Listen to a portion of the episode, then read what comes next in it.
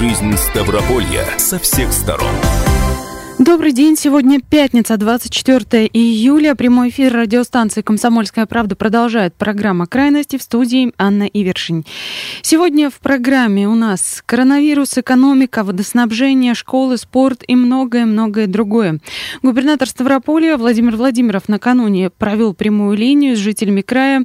А, обсудим, какие темы были подняты и как их намерены решать.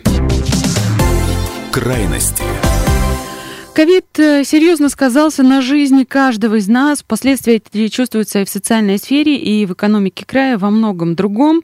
Уже несколько месяцев мы живем не так, как привыкли. Еще несколько месяцев, судя по всему, тоже будем жить в непонятном режиме, когда все вернется на круги своя. Сейчас прогнозировать, наверное, вряд ли кто-то возьмется, э, но э, Вчера прозвучало много вопросов о том, как мы будем жить в ближайшее время, в частности, наш край, люди здесь. Прежде чем услышим ответы на эти самые вопросы, по традиции обратимся к статистике за прошедшие сутки. Итак, у нас 131 новый случай заражения коронавирусом за прошедший день.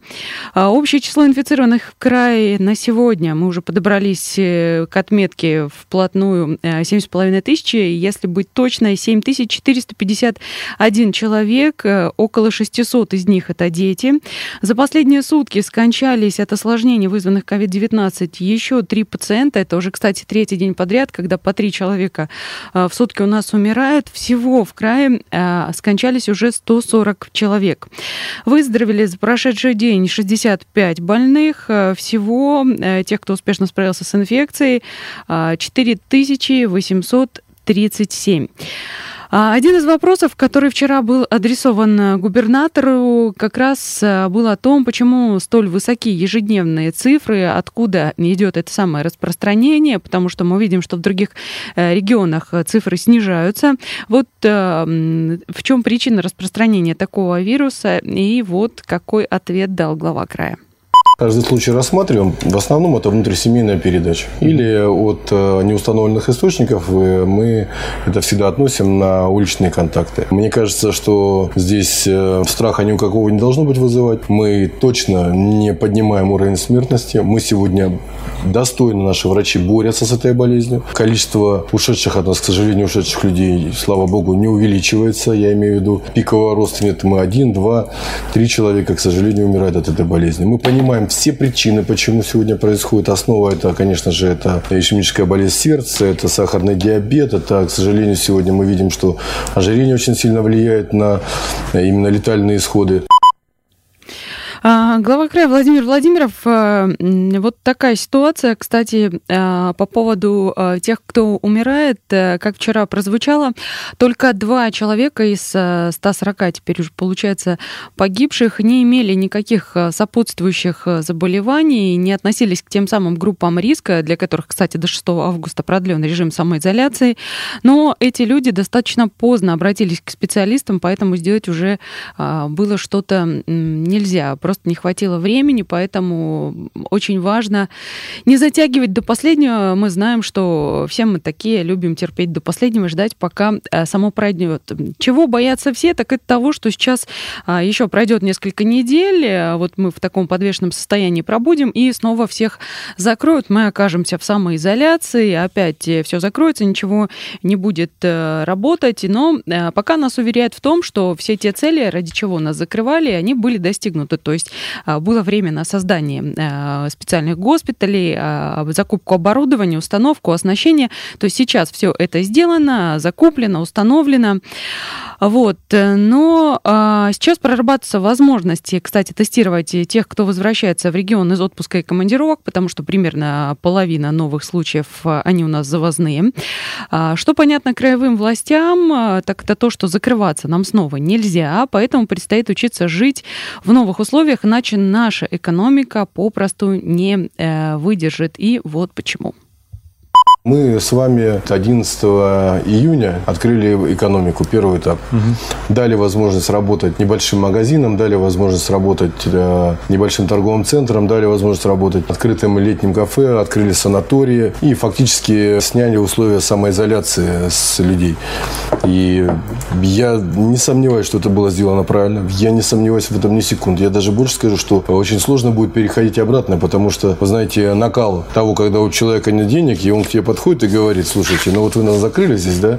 Мне кажется, дома умереть от голода или от коронавируса на улице? Как бы на улице мы сегодня понимаем, что мы с ними имеем 2803 койки, из них мы примерно 300-350, ну 420 самый плохой период у нас было занято. Мы понимаем сегодня, что из э, практически 300 аппаратов ИВЛ у нас работает, ну максимум 19. Ну был два дня, было 24 у нас аппарата ИВЛ работало. Поэтому здесь, вне сомнения, нужно и дальше открываться, но для этого этого, нам нужно выдержать устойчивость хотя бы при какой-то цифре. Потому что вот эти колебания наши, конечно, это совершенно другое. Ну и плюс, я могу сказать, что 11 июня мы с вами делали 1730-1900 тестов. Сегодня мы делаем до 4500 тестов в сутки. Мы довели коэффициент тестирования 110 на 100 тысяч человек. Это огромные цифры, это огромные цифры тестирования. Опять-таки, спасибо медикам. Я думаю, мы тем самым подняли, подняли конечно, выявляемость самой болезни на сегодняшний день. Ну и плюс немножко, конечно, начинает увеличиваться объем завоза, потому что в любом случае люди поехали отдыхать, люди полетели по стране, и этот завоз увеличивается. А, Еще одним серьезным испытанием а, для родителей детей стала последняя учебная четверть, э, четверть прошлого года. Сначала продлевали весенние каникулы на две недели, а потом было решено э, возобновить обучение в дистанционном формате. В итоге и таким же образом его пришлось и заканчивать. Э, учились дома дистанционно, родителям приходилось выполнять роль учителей зачастую. Особенно сложная ситуация была с выпускниками. Сначала итоговую аттестацию тоже несколько раз сдвигали, потом а, в итоге для девятиклассников сказали, что останутся только обязательные экзамены, потом а, отменили и их. ЕГЭ сдвинули на июль, вот буквально а, только закончились э, основные э, экзамены, осталось несколько резервных дней, это конец июля, первые числа августа. Ну, а дальше уже предстоит готовиться, да уже, наверное, и начинают э, к новому учебному году, потому что июль подходит к концу. Но сейчас родители опасаются, что предстоящий учебный год тоже придется начинать начинать в дистанционном а, формате на удаленке. Вот какова вероятность того, что это произойдет? Стоит ли а, родителям беспокоиться? Вот что об этом сказал губернатор. Я буду максимально настаивать на том, чтобы мы 1 сентября пошли в школу, как всегда. Очно, в свои классы.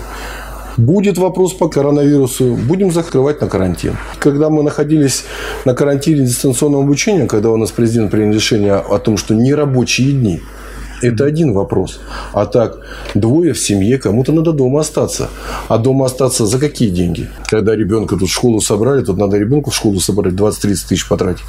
Поэтому я все время буду настаивать на том, чтобы мы вышли из карантина и пошли спокойно в школу. И мы точно в Ставропольском крае будем делать все для того, чтобы сегодня, и я уже сегодня покупаем в школы все необходимое оборудование для того, чтобы в школах полностью навести порядок. Вот мы 38 миллионов на ЕГЭ потратили, сейчас еще 150 миллионов будем тратить на то, чтобы в школу везде деораторов везде купить, для того, чтобы все школы обезопасить. И школы будем открывать. А, то есть а, будут стараться краевые власти, чтобы учебный год начался традиционно, но а, стоит понимать, что может прийти решение сверху, например, от Минпросвещения. Будет сказано начать учиться удаленно, но будем надеяться, и пока все складывается так, что а, учебный год начнется как обычно, хотя и сказано уже, что линейк в привычном формате не будет, а, будут установлены а, рециркуляторы, антисептики, все меры предосторожности будут соблюдаться. Ждем, а, надеемся, но решение, разумеется, окончательно будет приниматься уже в августе. А вот э, сейчас прервемся на пару минут о возможности открытия спортзалов экономики, водоснабжения и многом другом поговорим уже после перерыва.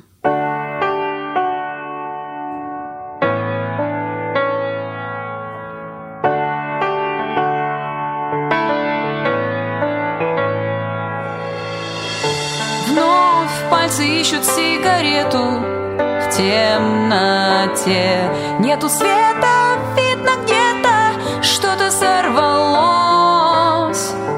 Молчание и скрип паркета В пустоте. Остывающее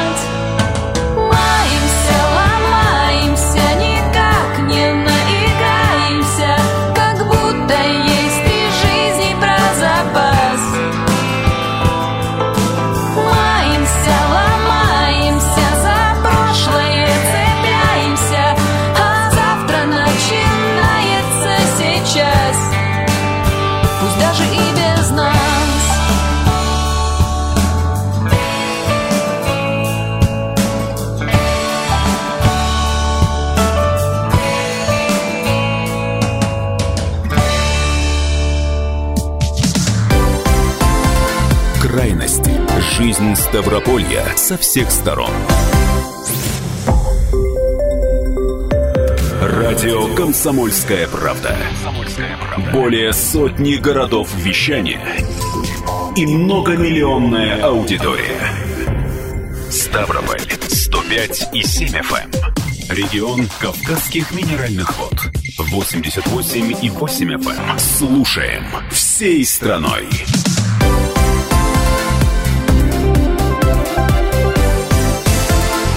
Крайности. Жизнь Ставрополья со всех сторон. Продолжается прямой эфир на радио «Комсомольская правда» в студии Анна Ивершин. Сегодня обсуждаем итоги прямой линии, на которую накануне провел губернатор с жителями края. А, от- огромное количество ставропольцев очень ждут и недоумевают, когда же откроются спортзалы и фитнес-клубы. Из-за ограничений многие просто теряют хорошее самочувствие и здоровье, которое необходимо в том числе и для борьбы с тем самым вирусом, который, разговоры о котором уже набили все москомину, но а, деваться нам от него пока некуда, и возможности его побороть пока еще не найдено. Особенно удивляются а, люди тому, что открыты магазины, веранды кафе, люди повсюду ходят, а, открыты торговые центры, дистанцию кто-то не слишком соблюдает, а учреждения а, спорта по-прежнему закрыты. Есть возможность заниматься физкультурой пока только на улице, но такой вариант подходит далеко не всем. Кроме того, простаивает целая отрасль, то есть люди не могут работать, а значит и зарабатывать. А, Все все фитнес-тренеры и э, там администраторы и прочие люди, которые заняты а, в организации а, работы фитнес-центров, тоже не могут нормально работать. А, вопрос об открытии пока не решен, хотя задают его постоянно в соцсетях под э, буквально каждым постом того же губернатора, глав городов, районов. Вопросы тоже эти возникают. Вопрос э, не решен, но глава края пообещал заняться его проработкой в самые ближайшие дни.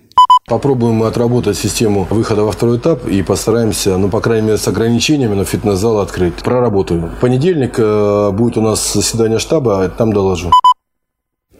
Э, Ждем понедельника очередного э, заседания оперштаба. Возможно, как-то ситуация будет меняться. Про выход на второй этап э, говорили мы об этом выходе на второй этап еще в середине июня, когда ситуация была несколько лучше, чем сейчас. Возможно, тогда и тестировали меньше людей, опять же, чем вот на конец июля. Но по-прежнему мы остаемся на первом этапе снятия ограничений и непонятно, куда мы дальше будем двигаться. Ждем понедельника заседания оперштаба. А, что касается новостей, пришедших из федерального центра, а, Министр здравоохранения Михаил Мурашко заявил о том, что вакцинацию россиян из группы риска от коронавируса могут начать уже в августе то есть в следующем месяце, в первую очередь препарат предложат медработникам и тем, кто чаще других сталкивается с инфицированными COVID-19 людьми. А, ну, посмотрим. Пока решение не принято, и я так полагаю, что, во всяком случае, речь идет о том, что вакцинация будет добровольной. Сначала а, были разговоры о том, что чуть ли не давайте сделаем это обязательно, потом все-таки решили, что нет, э, так э, дело не пойдет. А, вот э, ждем решения по вакцинации. Вакцина разработана. Пока все-таки еще продолжаются исследования, анализируют э, результаты всего того, э, что удалось ученым сделать и испытать. Коронавирус в том числе серьезно ударил по краевому бюджету. Потери исчисляются миллиардами, причем число их заметно больше, чем та помощь, что пришла к нам в регион из федерального центра.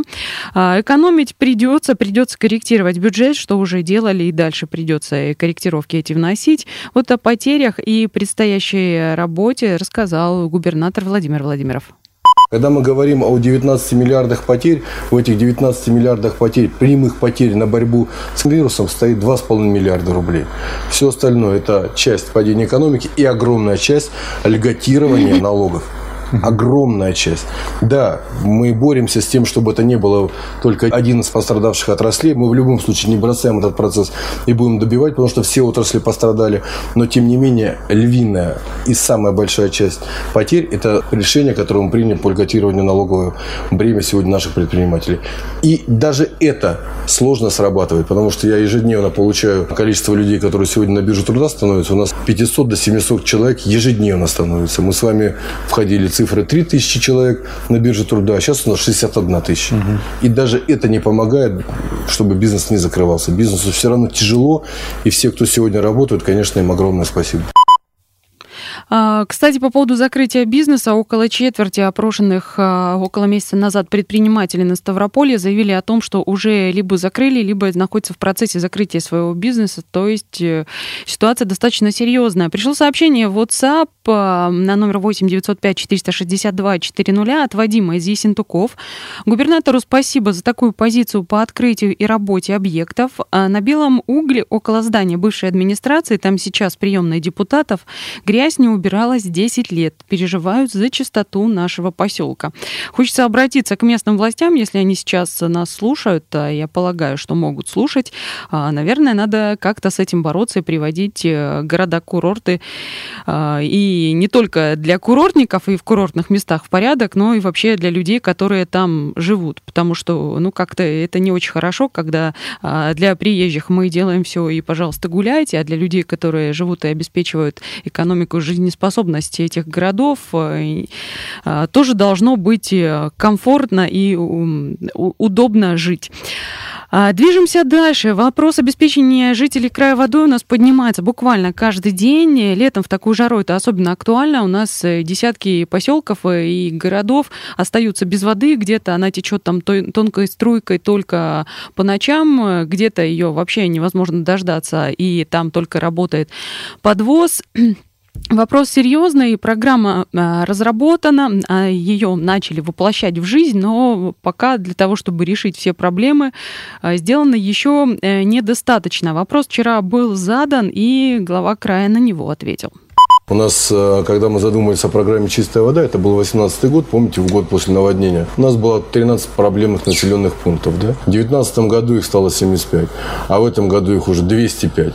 Мы в 2019 году, когда завершили формирование программы, решили, что нам хватит 3 миллиарда 400 миллионов рублей, причем половину этой суммы мы брали в федеральной программе «Чистая вода», половину предполагали к собственным затратам до 2024 года. Сегодня мы видим, что нам еще нужно 1 миллиард 600 миллионов рублей вот на эти 205 населенных пунктов. Поэтому здесь, конечно, огромная сложность у нас программа «Вода». Мы сделаем чуть-чуть по-другому все-таки. Я публикую те сроки и когда мы приведем воду в этом году в населенные пункты, в следующем году. И постараюсь, чтобы эти все сроки сдвигались все-таки ближе к сегодняшним датам.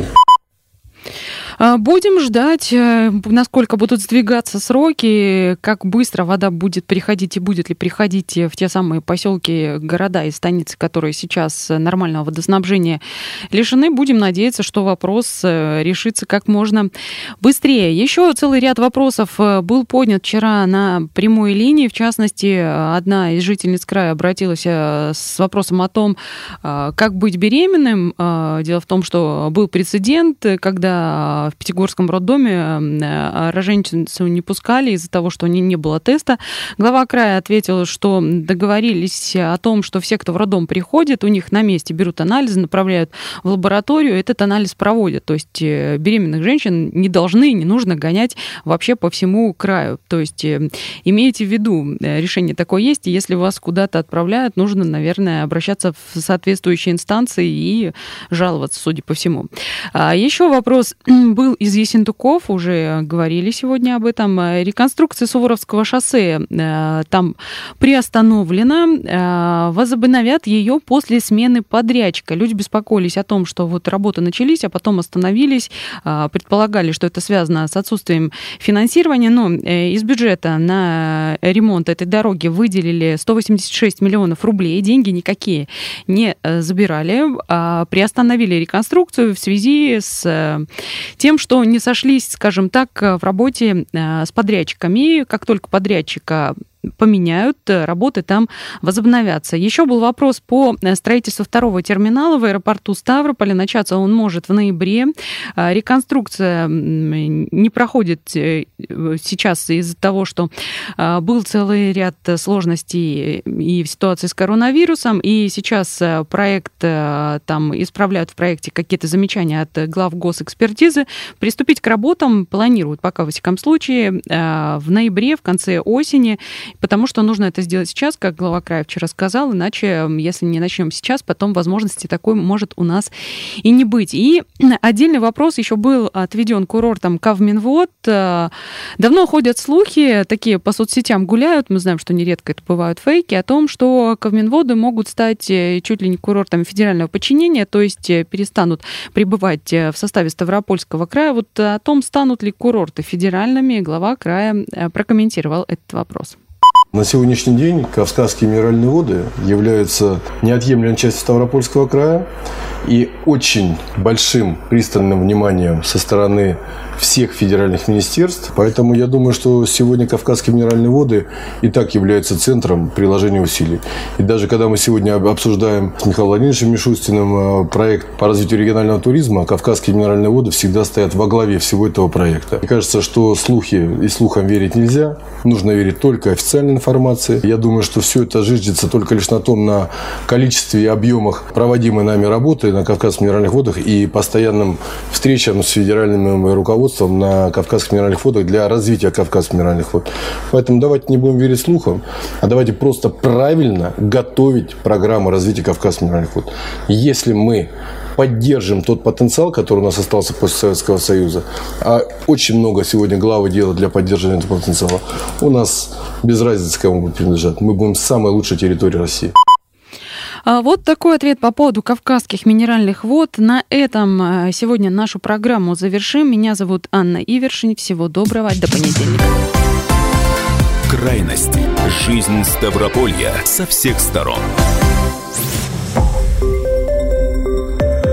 Радио «Комсомольская правда». Более сотни городов вещания и многомиллионная аудитория. Ставрополь 105 и 7 FM. Эм. Регион Кавказских минеральных вод. 88 и 8 FM. Эм. Слушаем всей страной.